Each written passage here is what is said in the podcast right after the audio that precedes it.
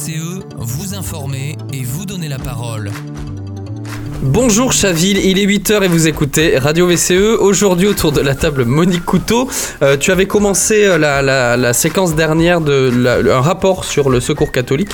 Euh, tu vas nous en détailler la conclusion, c'est-à-dire les recommandations. C'est ça, exactement. Le secours catholique ouvre son dernier chapitre qu'il nomme Pour une société qui prenne soin. C'est ce que nous expliquerons tout à l'heure sera suivi de Jean-Aubert Dufaux. Tu vas nous parler écologie, non pas locale, mais à une échelle à peine un poil plus grande, l'écologie à l'échelle européenne. Et oui, bonjour Jonathan. Il faudra faire euh, son devoir d'ailleurs le 9 juin prochain. Alors je vais euh, aborder le sujet de l'Europe sur le point de vue civilisationnel, qui selon moi est essentiel. Hein. La seule façon pour nous de transformer notre vieille Europe est selon moi d'accepter de tirer un trait sur le passé et de co-construire une nouvelle cité qui serait centrée sur le respect du vivant, donc d'autrui, en rompant avec la croissance à tous les niveaux. Donc euh, je vais clore en quelque sorte la série sur l'écologie politique en apportant une vision personnelle de ce que l'Europe peut nous apporter. Et enfin sera suivi de Alain de Frémont euh, qui nous a préparé alors une petite surprise. Euh, tu, tu as écrit un regard dans le rétroviseur. Euh, je crois que ça va parler de musique et c'est tout ce que je sais. Non, ne dis pas plus. Ah bon. c'est ce qui m'est arrivé il y a une dizaine de jours de façon fortuite et qui a bouleversé mon classement dans le hit parade de mes films préférés. Ah. On verra ça tout à l'heure. On verra ça tout à l'heure. Tout de suite, euh, la chronique politique locale avec Monique Couteau.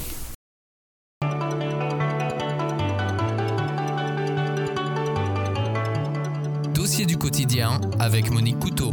Alors, tu as parlé tout à l'heure d'une société qui prend soin. Pourquoi ce titre?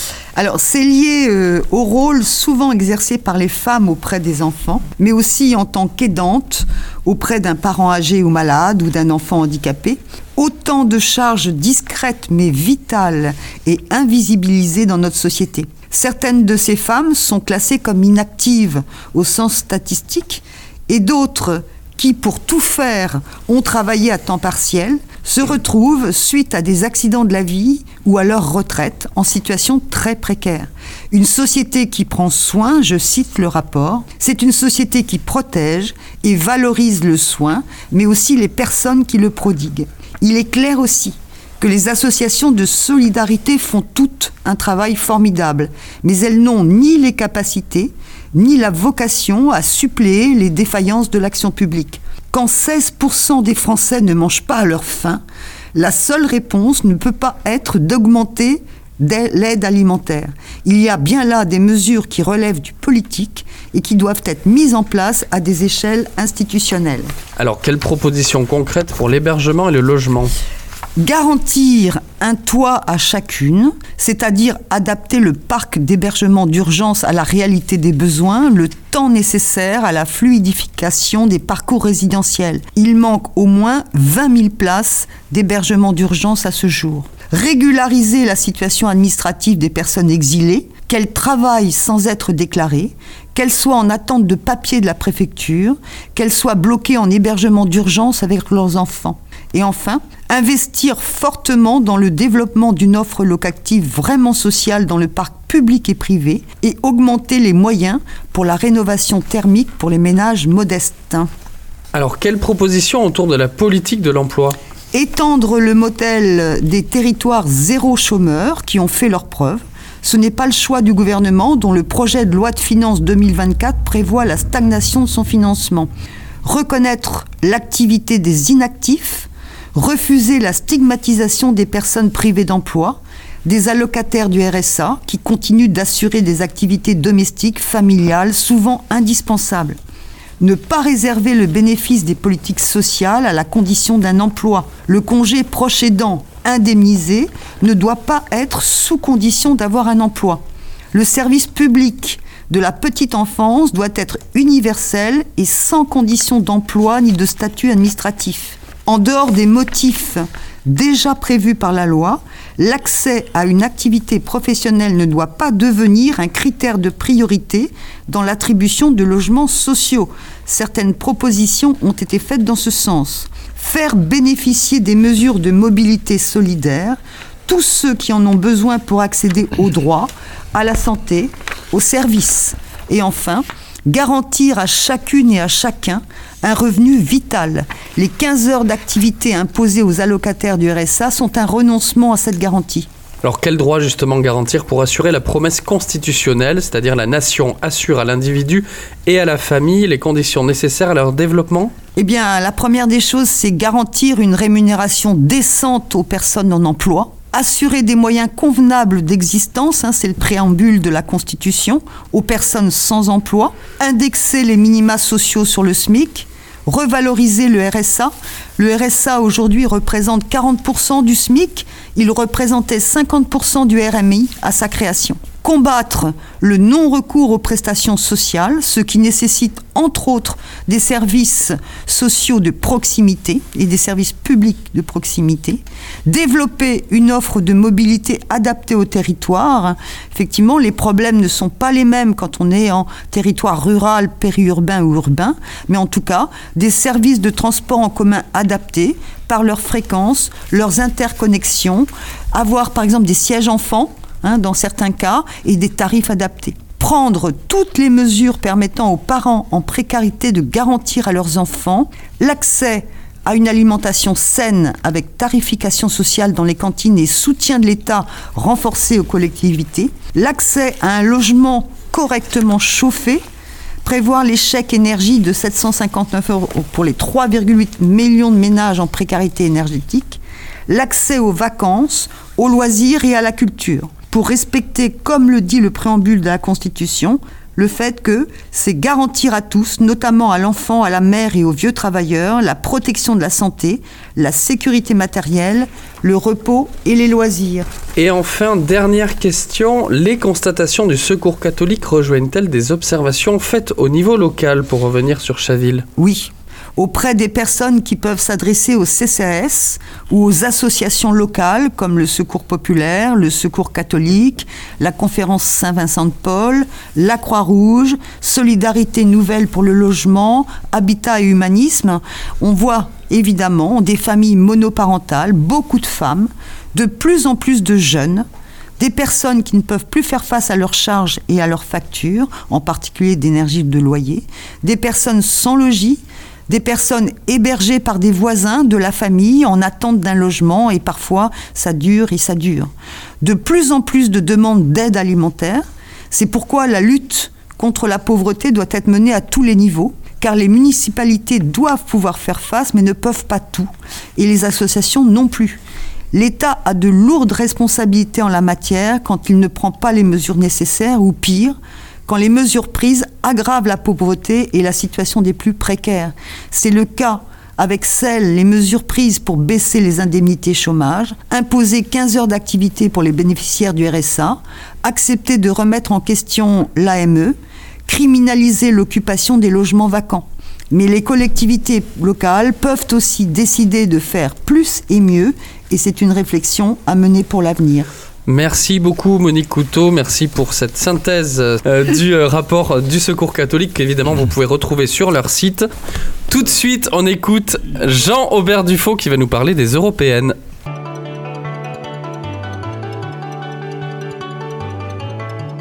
Terre à terre avec Jean Aubert Dufaux. Alors, ces européennes, on ressent comme un relent conflictuel à droite mais aussi à gauche. Hélas oui. Alors que nous devrions nous entendre en recentrant le débat sur le fond, nous en sommes euh, aujourd'hui à quelques querelles d'ego et de clochers. Alors euh, si personne à droite ne propose de modèle alternatif, c'est parce que c'est dans leur ADN conservateur, hein. ça on s'en doutait. Mais dans notre famille politique, euh, le consensus n'est pas encore unanime et n'est pas encore porteur d'une vision de rupture sociétale au niveau européen. Bah, J'espère que cela n'est dû au fait que les programmes ne sont pas encore publiés. Alors c'est ce que je reproche de toute façon à ces exercices euh, purement politiques qui précèdent des élections, car aucun candidat aujourd'hui n'est capable de s'effacer au profit d'un programme. Alors la crise climatique semble un peu euh, un enjeu de taille? Alors la crise climatique n'en est pas une. Alors euh, ça va vous surprendre, mais je tiens à préciser que je suis pas climato-sceptique. Euh, cette soi-disant, euh, Ce serait con. Oui. cette soi-disant crise n'est pour moi que la phase émergée de l'iceberg. Car elle, euh, elle est susceptible de ralentir en fait cette, la croissance économique. hein. Alors qu'un modèle de rupture recentré sur le respect du vivant, elle, permettrait de résoudre plusieurs équations. C'est-à-dire, alors explique-nous, là, c'est pas très clair. Alors le véritable défi, pour moi, il est civilisationnel et sociétal. Nous parlons aujourd'hui de civilisation occidentale, hein, afin de matérialiser un modèle capitaliste libéral euh, anglo-saxon, qui s'appuie sur l'accumulation des biens, ainsi que sur certains euh, rapports de force, de pouvoir, donc hein, euh, liés à l'organisation du travail. Cependant, nous avons matérialisé une Europe marchande à ses débuts. Alors elle tend à évoluer aujourd'hui vers des institutions politiques et ça, ça pourrait être une chance pour nous. Alors qu'entends-tu par là, Jean-Robert Là, c'est pas- c'est toujours pas très clair. si, et si.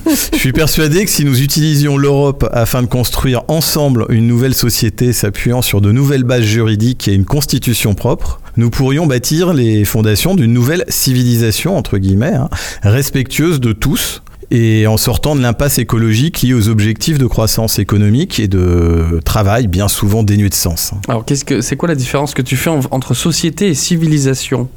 Alors on commence à parler de civilisation lorsqu'un modèle sociétal qui a atteint une certaine maturité devient une référence reconnue au niveau mondial. Alors les deux principaux modèles aujourd'hui n'apportent aucune réponse aux problèmes écologiques et pire, ont tendance à générer du stress et des troubles psychologiques par les incohérences des discours venant les soutenir.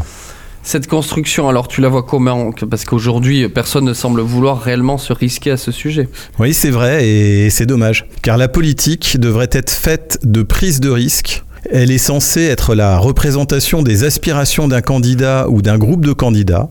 On a trop souvent l'impression que seules les ambitions et intérêts personnels comptent. Alors il me paraît aujourd'hui nécessaire de travailler une vraie constitution européenne et à la mise en place d'une nouvelle culture européenne qui ne devrait plus s'appuyer sur une notion de papier ou d'origine. Alors, est-ce que tu as une, une, une, une- une vision de, comment, comment tu vois ça? Oui, alors euh, à travers... Est-ce que tu as eu une vision déjà? Oui, je, je, je, je- je n'ai pas, je n'ai pas vu la Vierge, je te rassure, ou, ou Allah, ou qui que ce soit. hein. Mais euh, je pense qu'à travers une communion dans les aspirations profondes au bien-être de chacun, à travers ce que l'on peut offrir à son environnement et aussi aux autres, on résoudra euh, donc euh, cette équation. Et cela passe par une prise de conscience matérialisée au niveau sociétal du fait que tout développement dans le sens d'une avancée devra se faire en adéquation avec des principes environnementaux. Euh, pour cela, je place tous les êtres vivants sur la même échelle des droits à exister de façon pérenne. On répondra alors par la même occasion à l'ensemble des problèmes humains à travers le respect de droits universels. On peut dire au logement, on est en plein dedans en ce moment, à la considération, et euh, tout en rompant avec euh, les échelles de valeurs imposées par le modèle actuel. Alors il y a un discours à gauche qui s'inscrit de longue date dans cette direction, mais qui ne va pas suffisamment vers ce type de rupture à cause de querelles inutiles qui j'espère se résolveront naturellement et rapidement. Alors il y a quelques jours, Emmanuel Macron disait s'adapter au changement climatique n'est pas renoncer, c'est protéger nos citoyens. Alors il faut bien comprendre que derrière euh, la notion de non-renoncement, il y a le dogme du capitalisme qu'il ne faut surtout pas remettre en question. Donc il faut privilégier l'adaptation pour permettre à un système de survivre plus longtemps, alors que la réponse logique devrait être de changer la trajectoire avant de heurter le mur. Alors c'est symptomatique d'une euh, politique du refus de se confronter à un problème dont la solution passe obligatoirement par la rupture. Personne ne veut être responsable de cela. Et c'est en cela que je considère que nos politiques manquent de courage et qu'ils n'ont euh, que vocation à occuper des postes quitte à aller à l'encontre de leurs propres aspirations. Concrètement, sur Chaville, quels avantages y aurait-il à soutenir ce type d'engagement? Alors il y a beaucoup à y gagner. Et moi je suis convaincu que ce qui est essentiel à la vie locale, ce sont justement les liens que l'on tisse à travers des actions positives. Alors si l'Europe peut devenir un petit peu ce moteur à travers euh, une constitution qui nous amène à ce point de bascule, euh, nous pourrons alors euh, nous considérer comme citoyens d'un nouveau monde. Et il y a fort à parier que le reste du monde verrait euh, ses fondements ébranlés. Et peut-être euh, qu'à terme, nous basculerions dans une civilisation qui n'a plus de nation, plus de papier, où l'intérêt du vivant devient l'intérêt collectif et l'intérêt de chacun. Alors moi je pense qu'il ne faut pas passer à côté de ce débat et que ces élections elles sont très importantes, surtout euh, à la vue du contexte géopolitique actuel. Et euh, l'Europe doit impérativement se démarquer des modèles euh, le- tout tracés, enfin des modèles actuels, si elle veut encore exister, en tout cas de façon autonome et indépendante. Alors je ne peux que demander à nos concitoyens de voter le moment venu. Les enjeux euh, sont désormais et aujourd'hui capitaux, en espérant que nos futurs candidats auront compris le message. Merci beaucoup Jean-Aubert pour ce petit tour d'horizon euh, européen. Euh, C'est ça hein? Oui, oui, c'est européen. on a bien parlé d'Europe là. Bien sûr. On a parlé d'Europe, un petit peu quand même de, de- de- des- des impacts que ça pourrait euh, positifs que ça pourrait avoir euh, au niveau local, hein, parce que le- si Bah oui. l'Europe tire un petit peu quand même notre politique. euh, Merci beaucoup. Allez, on passe tout de suite à la chronique culture.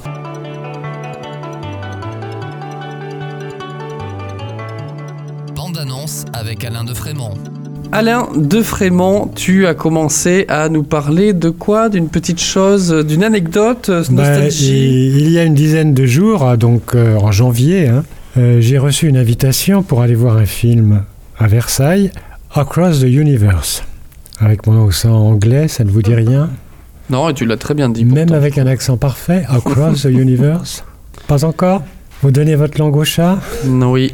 Eh bien, c'est une chanson des Beatles que les moins de 20 ans sans doute ne peuvent pas connaître. C'est une chanson écrite par John Lennon, un des chanteurs du groupe. Je connais pas. Si l'on en croit si l'on en croit les sources, une de ses chansons préférées. Il l'écrivit suite à sa rencontre avec le gourou Maharishi Mahesh Yogi à Londres en Oui, on a- 1967. Londres, je connais moi. il- il- il- ouais, mais il a vu plusieurs gourous Cette des- de toute rencontre façon. va lui inspirer ce titre à dimension philosophique, dont le refrain dit Nothing gonna change my world. Rien ne changera mon monde. Alors, est-ce que tu as une explication sur le, le- le choix du titre? Eh bien oui. Pourquoi Across the Universe Eh bien parce que il y a 60 ans, oui oui, les Beatles firent une tournée en France, notamment à Paris, à l'Olympia, et j'y étais. La chance. En première partie, Sylvie Vartan, qui avait pour mission, la pauvre, de faire patienter les fans des Beatles qui les réclamaient avec insistance. Puis il y eut Trini Lopez qui, lui, arriva à conquérir la salle. Ce spectacle fut programmé durant trois semaines dans cette salle unique des grands boulevards.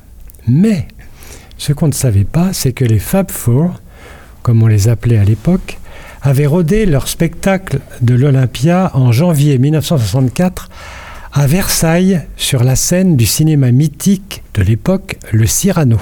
Je n'y étais pas, mais la bourgeoisie versaillaise en tressaille encore. À cette occasion, le Cyrano a proposé, donc début janvier 2024, une rétrospective Beatles avec notamment un film de l'américaine Julie Taymor, dont je n'avais jamais entendu parler, intitulé Across the Universe, le titre écrit par John Lennon. Sorti en 2007, quelle bonne idée de l'avoir sorti de l'oubli. Alors, dis-nous un peu plus. Alors, auréolé par la musique des Beatles, mais non interprété par eux, Across the Universe est le mariage heureux et réussi entre l'univers du plus grand groupe musical du XXe siècle et la peinture de l'évolution des mentalités pendant les 60s. À travers le destin de Jude, redonnez bien son prénom, l'anglais qui s'en va découvrir le nouveau monde, et de Lucy, jeune fille de bonne famille américaine, Lucy euh, in the Sky, oui. Ah, Jeune fille de bonne famille américaine qui découvrira la contestation politique, c'est tout un pan de ce qu'on appelle la contre-culture qui s'offre à nos yeux et à nos oreilles.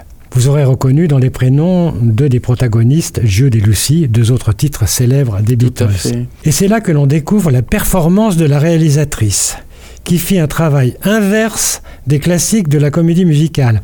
Elle a en effet écrit son scénario en s'appuyant sur quelques 33 chansons des Beatles. Elle nous tient en haleine et nous offre une histoire d'amour toute simple, mais ô combien universelle, une allégorie visuelle inventive et somptueuse qui ne tombe jamais dans le travers du clip vidéo. De plus, les acteurs-interprètes sont remarquables dans leur adaptation des chansons du groupe. Moi, j'ai trouvé ça absolument jubilatoire pendant deux heures et demie.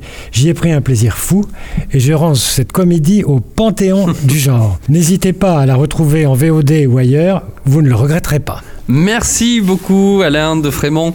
Euh, un petit rappel aussi, euh, une petite annonce de, provenant de trois sites, j'en profite, trois associations pardon, euh, de, de Chavilloise euh, qui cherchent à, collecter du mobilier ou de l'électroménager en état de marche chez, chez ceux qui n'en ont plus l'usage. Ainsi, nous leur donnons une nouvelle vie en les redistribuant à des personnes défavorisées. Nous sommes également preneurs de lits, matelas, petits meubles de rangement, vaisselle, table, chaises et de tout ce qui peut les aider à s'équiper. Euh, si possible, nous, euh, leur adresser une photo. La mairie de Chaville met à votre disposition un local pour stocker ce matériel que vous pouvez également leur apporter sur rendez-vous avec une des associations suivantes. Donc les associations Conférence Saint-Vincent de Paul, euh, donc le contact Joël Livien au 06 13 81 05 45, Solidarité Nouvelle pour le Logement, donc SNL, avec Marc Salin au 06 88 90